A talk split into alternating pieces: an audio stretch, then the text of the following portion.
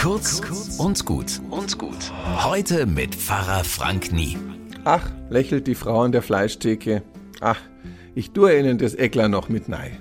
Pack das Randstück vom Leberkäse an der Waage vorbei mit auf meine Semmel drauf. Da gehe ich doch wieder hin. Nette Frau. Kleine Geschenke erhalten die Freundschaft. So läuft der Laden. Das ist charmant, aber auch nicht ganz ohne.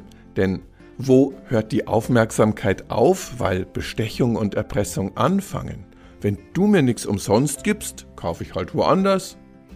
Du sollst dich nicht durch Geschenke bestechen lassen, denn Geschenke verdrehen die Sache derer, die im Recht sind. So formuliert's die Bibel seit 3000 Jahren. So lang ist es schon ein Thema, das für die Gerechtigkeit für alle nicht dem eigenen Vorteil opfern sollen, damit's allen gut geht. In Sachen Leberkäse gab es dann auch prompt eine Unbedenklichkeitsbescheinigung. Beim nächsten Mal habe ich nichts extra gekriegt, aber der vor mir schon.